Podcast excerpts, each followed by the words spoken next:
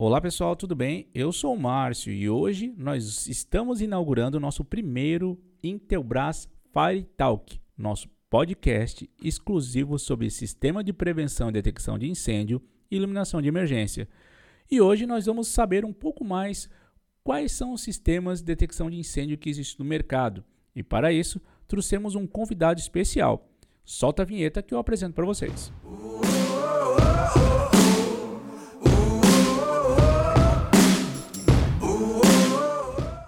É isso aí, pessoal. Primeiro Intelbras Talk, podcast dedicado exclusivamente a quem trabalha com incêndio, prevenção de incêndio. Você que faz projeto, você que é instalador, quer começar uma nova carreira, uma nova especialidade com o sistema de prevenção, detecção de incêndio.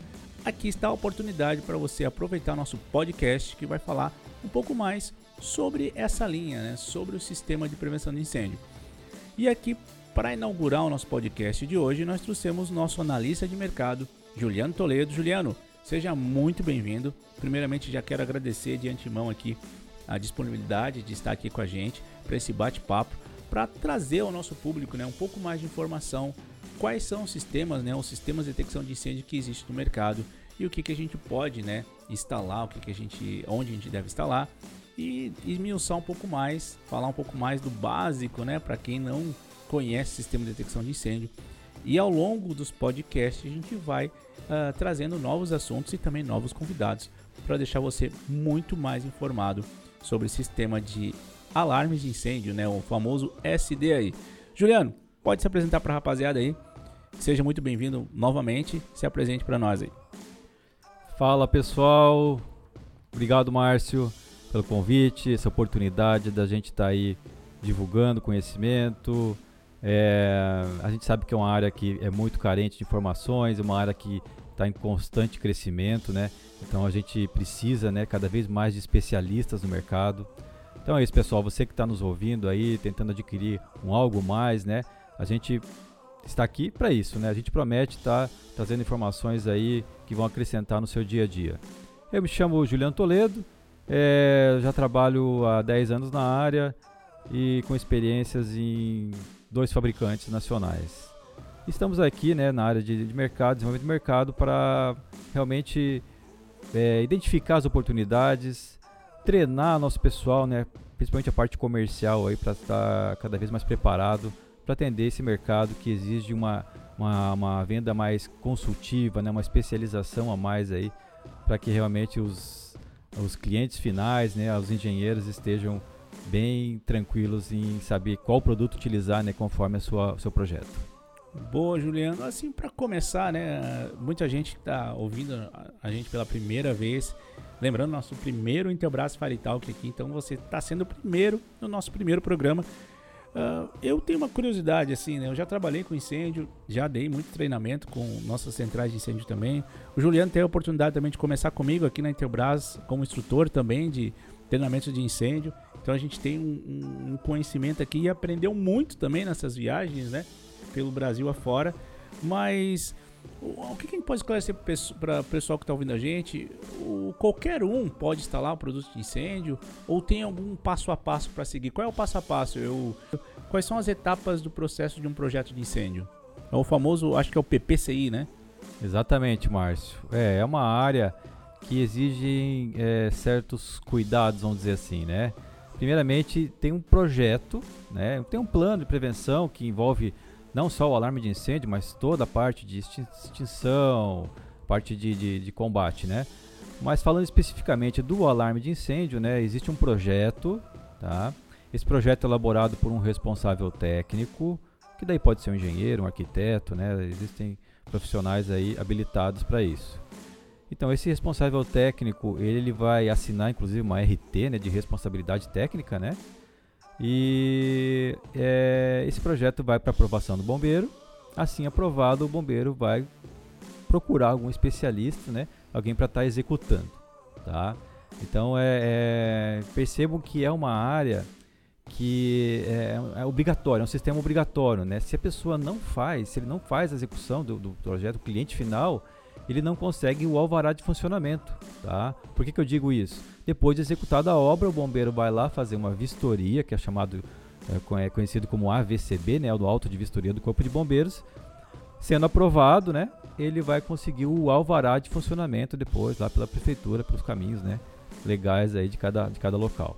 Então, a partir do, do, do, do alvará, ele consegue realmente estar funcionando. Por isso que a gente fala que ele é obrigatório. Ah, legal. Assim, é, prevenir é melhor que remediar, né? qual é a importância? Eu, eu, eu moro no condomínio, né? O condomínio é novo até. Até teve a liberação do Habite justamente por causa do, de um atraso ali do sistema de prevenção e detecção. E depois, logo em seguida, saiu o Habite também para liberar para moradia, né?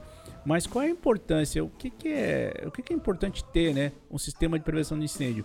É, é uma questão muito cultural, mais cultural isso, né? Porque as pessoas hoje elas se previnem de um furto, né? Alguém que vai ali levar algum produto, alguma, alguma, é, alguma coisa da sua casa, né? E vai embora. Agora, e o fogo, né? Que ele não, ele não tá ali só para passagem, ele vem para ficar, né?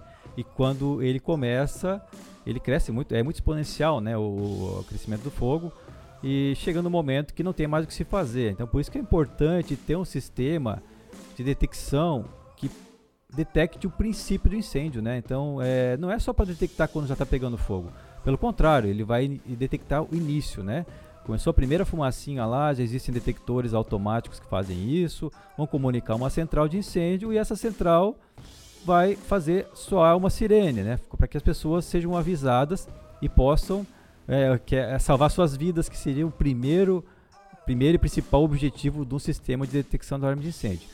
Lógico que a consequência disso também é proteger o seu patrimônio, né? Porque assim que ela é avisado, dá chance, ele tem que criar, criar oportunidade da pessoa mesmo, ou um especialista no local ali, combater o princípio de incêndio e evitar que vire incêndio. Né? A ideia principal é isso é salvar vidas, né? O sistema de detecção de incêndio foi feito para salvar vidas mesmo e salva, né? A gente teve alguns incidentes aqui no Brasil e no mundo todo que, uh, por um lado positivo, né? O sistema conseguiu alertar. Alguns ambientes foram completamente destruídos, mas em compensação não foi, nenhuma vida foi perdida graças ao sistema de prevenção e detecção de incêndio. Em contrapartida, outros lugares, locais que não tinham, né? a tragédia foi um pouco maior, né? Não, a gente perdeu vidas também. Então, o sistema de prevenção de, o sistema de prevenção e detecção de incêndio serve exclusivamente no começo, né, para salvar vidas e depois, consequentemente, patrimônios. Mas vamos lá, a gente já falou de PPCI, né, que o engenheiro faz o projeto. E eu estou ouvindo podcast agora, sou instalador. Eu posso instalar, eu, eu preciso de algum curso, eu preciso ter conhecimento para eu conseguir instalar um sistema de prevenção de incêndio. Bom, Márcio, essa questão ela envolve. Primeiro a gente tem que analisar o porte da obra, né? Tem obras que é exigido uma especialização a mais, até às vezes uma graduação, né? Mas se a gente pegar um prédio residencial, né, que é um, ambiente, até para antes de começar nisso aí, para entender, pessoal, não é todo ambiente que é necessário um sistema de detecção de alarme de incêndio, tá? É, via de, vamos dizer assim, é, regra, né? é, mais é, geral, vamos dizer assim, é, são ambientes acima de 750 metros quadrados ou prédios acima de 4 andares, né, que dá mais ou menos aí 12 metros de altura, tá? Essa é uma, uma geral, lógico que existem exceções conforme a carga de risco, né, que é analisada por um engenheiro e tudo mais. É, então, dependendo do local, é, vai, ser, vai ser criado um projeto, vai ser obrigatório, né, ele vai instalar então, se é um prédio residencial que não, não tem um sistema de, de combate, não precisa ter uma automação muito grande, normalmente é, um instalador, é, um técnico eletrônico, ele pode estar tá executando, né? É interessante fazer treinamentos, né? se especializar. Aqui na Intelbras nós temos vários treinamentos, tanto presenciais quanto online, né? onde a pessoa consegue se capacitar hoje. Tá? Então busque conhecimento. Nós estamos aí com toda a estrutura do ITEC, né? nosso centro aqui de treinamento para estar tá oferecendo para vocês. É, bem lembrado, só entrar em cursosintelbras.com.br, lá você tem uma ampla gama de cursos, inclusive de sistema de prevenção e detecção de incêndio, a, a, tecnologia, a categoria EAD, né? ensino à distância e também temos as certificações na fábrica em Santa Catarina também para fazer a certificação diretamente no produto. Então, eu eu quero instalar, eu posso ser certificado, posso lá certificar no, no, na ITEC, né? Fazer o treinamento no produto, daí eu tenho a certificação no produto. Pelo que eu vi, tem uma, algumas empresas que exigem isso, né? Que o instalador ele tenha o certificado ou algum curso uh, no produto que ele vai instalar. Por exemplo, vai instalar na central CIE, por exemplo, na central de, de incêndio endereçável. O, o cara lá vai ter que ter já a certificação que recebeu algum treinamento naquele, naquele produto. Em contrapartida, basta ele seguir o projeto que o engenheiro já fez, né? O projeto já, o instalador vai receber o projeto aprovado de incêndio e ele vai seguir onde instalar cada detector, já vai estar tudo ali no projeto. Mas em termos de responsabilidade, né? Depois de toda a instalação, eu fui lá, segui o projeto, tem alguma conferência, alguém vai lá fazer a, a ver se está tudo ok. E se acontecer eu tiver alguma coisa errada, quem vai ser responsabilizado? Eu que instalei, né? O engenheiro que fez o projeto? Quem que vai ser acionado primeiro? Então, vamos lá, Márcio. É, depois de executado, vai, o bombeiro vai fazer uma vistoria para liberar é, é, o auto-vistoria lá e também a, a, o uso do local, né? Porém, quando ocorre um, um incêndio, daí é, é existe um, uma perícia que, que vai ser feita, no, vai ser realizada no local. Então, quando a gente fala de uma seguradora, os peritos, eles são pessoas especializadas, né? Eles, vamos dizer assim, eles comem a norma, né? Lembrando que tem uma norma por trás aí, né? Que, que dá todos os requisitos para projeto, instalação, comissionamento, que é a NBR 17240. E eles vão verificar o primeiro, até o fabricante pode ser responsabilizado, né, Márcio? Não somente quem executa e nem quem, quem realiza projeto. É, agora, o fabricante garante que o produto dele está conforme as normas, né? Inclusive nós temos nossas centrais aqui, todas são certificadas, né? É, passam por uma análise de um laboratório hoje no Brasil e fora também, né? É, temos é, a responsabilidade do, do projetista, né? Do, do, do, do responsável técnico, se ele projetou o ambiente realmente não está totalmente coberto, houve uma, uma, um desleixo, vamos dizer assim, nessa análise. Certo, certo. E também existe a responsabilidade do instalador, porque será que ele está usando o cabo correto? Né? A gente sabe que quando a gente fala em alarme de incêndio, existe um cabo próprio, que é um cabo blindado, que ele tem uma proteção contra. É, é, é, a gente fala de aquecimento, né? ou seja, propagação, né? né? propagação do fogo, né? ele, é, ele é anti-chama, ele não vai propagar né, esse fogo. E também tem uma proteção física, proteção mecânica também, né? Ele também é blindado para interferência eletromagnética, então é importante o instalador estar tá utilizando o cabo correto, deixar a instalação funcionando, né, pessoal? Você vai ter que, depois de instalar, você vai ter que fazer o comissionamento, né? Que é fazer aquela entrega para o cliente, treinar o cliente para ele saber operar também o sistema, né? Então isso aí também pode ser levado né, em consideração. Então são vários fatores aí, né, que tem que ser olhados. É desde que tudo esteja alinhado, o sistema funciona perfeitamente. E a gente já falou um pouquinho né, de instalação, né? lembrando pessoal que a gente vai entrar a fundo ao longo dos, pod, nossos podcasts, né? o Faritalk, esse é o primeiro, né? o EP01 do Faritalk. A gente vai falar um pouco mais, né? esmiuçar um pouco mais detalhes de cada coisa que a gente está falando aqui também. Mas a respeito de produto, né? de sistemas, eu, a gente trabalha em Teobras, tem um sistema convencional, o sistema endereçável, né? Nossas centrais fabricadas aqui no Brasil, fabricadas aqui em Santa Catarina. Mas qual é a diferença, né? Quais são os sistemas que a gente tem hoje uh, no Brasil, né? O que, que a gente tem de sistema de prevenção e detecção de incêndio? Tirando a parte de combate, né? Só o sistema de prevenção e detecção. Então, é, a norma, né, a NBR 1740, 1740, ela especifica que existem quatro tipos, né? Seria o convencional, endereçável, analógico e algorítmico. Tá? Então, lógico, cada um desses sistemas ele é aplicável conforme o porte da obra, conforme a complexidade, conforme é, o ambiente, se tem é, é, muita sujeira, muito pó, é, é, se é um ambiente mais crítico, né, área classificada, até a questão de umidade. Né, então, a gente tem várias opções de, de sistemas, é, de tecnologias, vamos dizer assim, né, é, e nós, como você já comentou, nós oferecemos a linha convencional, que é utilizada em obras de pequeno porte.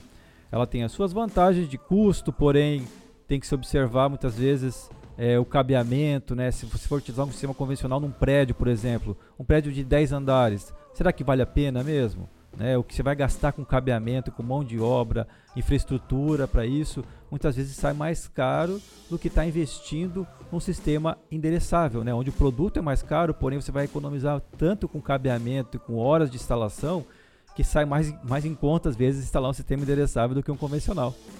É, e nós também temos a linha analógica e algorítmica, que é a linha da Morley, né? Uma linha, é, a marca que faz parte da, da, da Honeywell, né? Que a Honeywell é o maior fabricante do mundo hoje de alarme de incêndio. E nós temos essa parceria há três anos já, então nós somos distribuidores é, exclusivos no Brasil da linha Morley, né?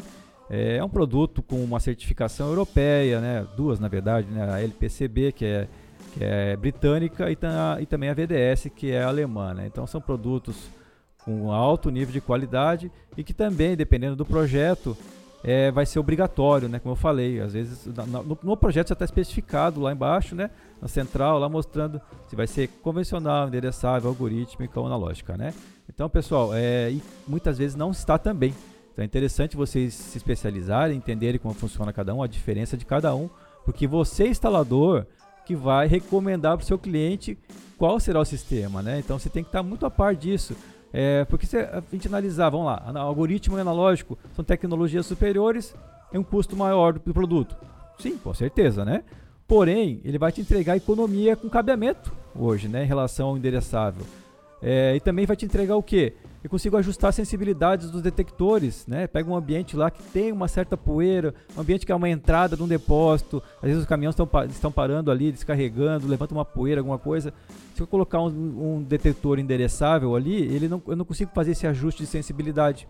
Ele vai ficar dando disparos involuntários, né? Que é isso que o teu cliente não quer. Ele quer que dispare somente quando ocorrer incêndio. Né? Então tem que fazer esse ajuste aí. Às vezes analisar o teu sistema para melhor solução para o sistema, conforme o ambiente de cada, cada obra. Pô, legal, legal. Eh, eu já conheci, eu conheço alguns produtos, né? A gente conhece a central endereçável da Intelbras, a CI, né? Ela tem uh, de um, dois laços, a SIC, que é a central convencional. E esses são os carros-chefes, vamos botar assim, é, o arroz com feijão são as principais centrais que existem no mercado, endereçável e convencional.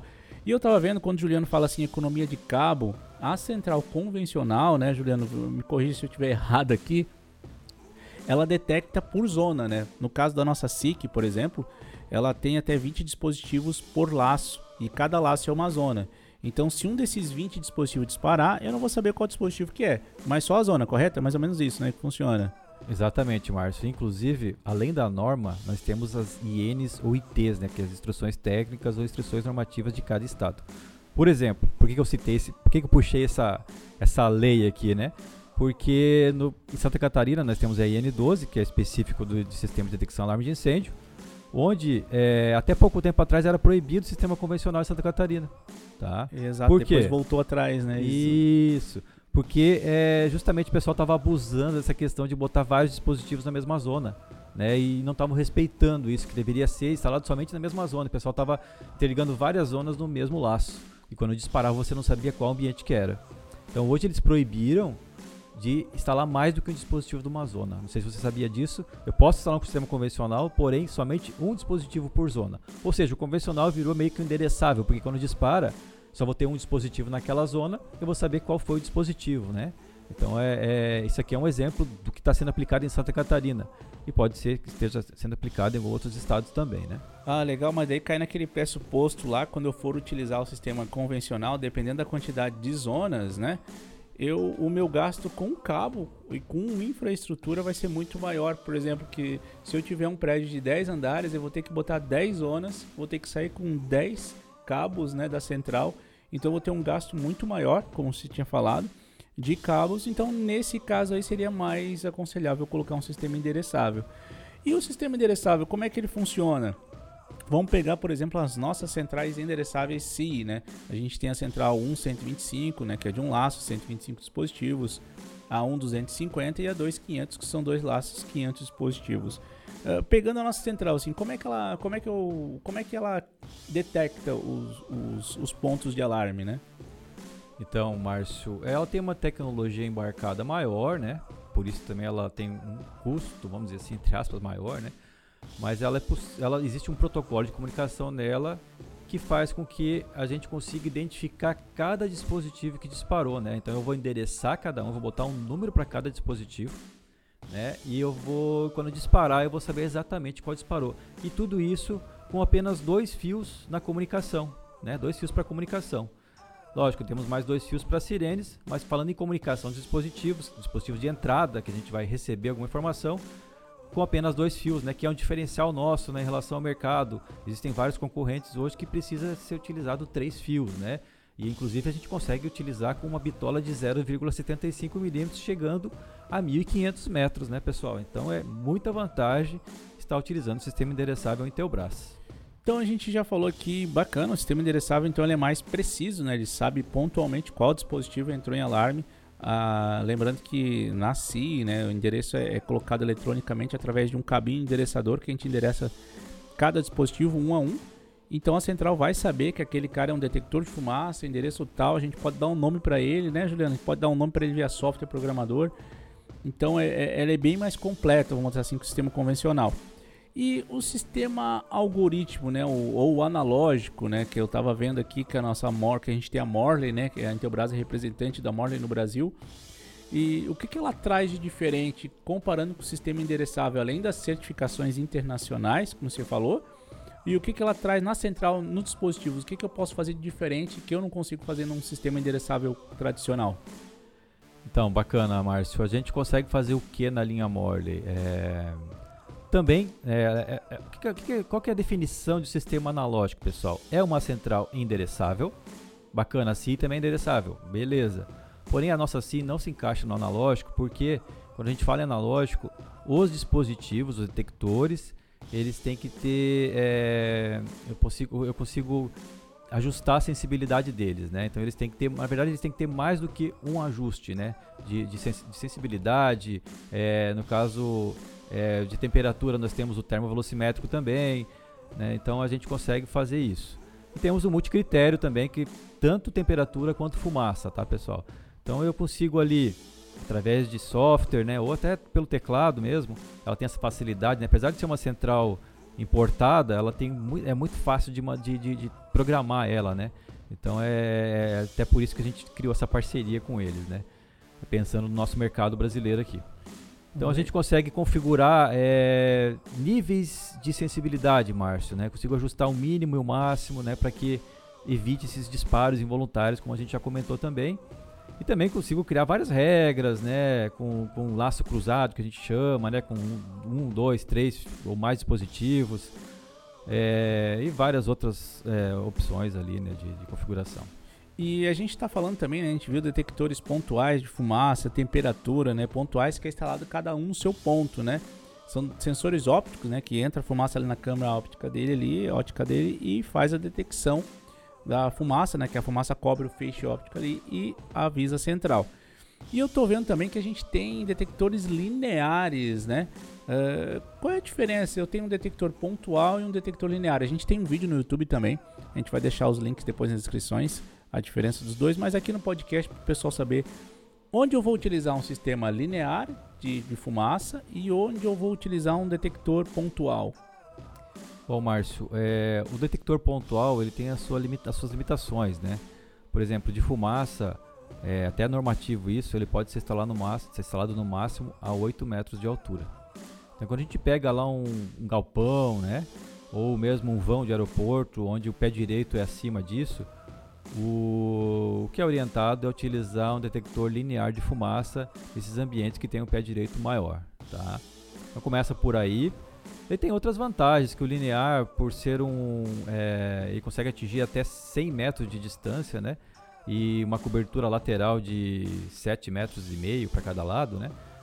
A gente consegue, por exemplo, hoje diminuir toda uma infraestrutura, né? Que seria a tubulação, o cabeamento, né? O tempo de execução também diminui muito, porque eu vou estar instalando simplesmente um, um, um transmissor de um lado aqui, né? E um espelho do outro, né? Então ele vai enviar um sinal de, de um transceptor, vamos dizer assim, né? ele vai enviar um, um infravermelho aqui, o, o espelho vai refletir e ele vai receber no mesmo, no mesmo equipamento, né? Então a gente consegue em termos de cabeamento diminui muito, trazer um cabeamento somente até o, a, o linear aqui, a, o cérebro dele E do outro lado, onde fica o espelho, né? É um espelho reflexivo, então não tem trazer cabo nenhum. Então diminui toda essa parte de, de, de, de tempo de execução, diminui drasticamente, né?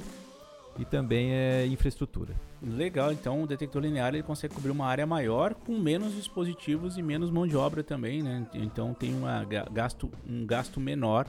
Apesar do detector pode ser um pouco um valor um pouco mais caro, um pouco maior, mas a mão de obra é bem menor e a quantidade de dispositivos também. E eu também vi aqui uh, detectores de fumaça por aspiração.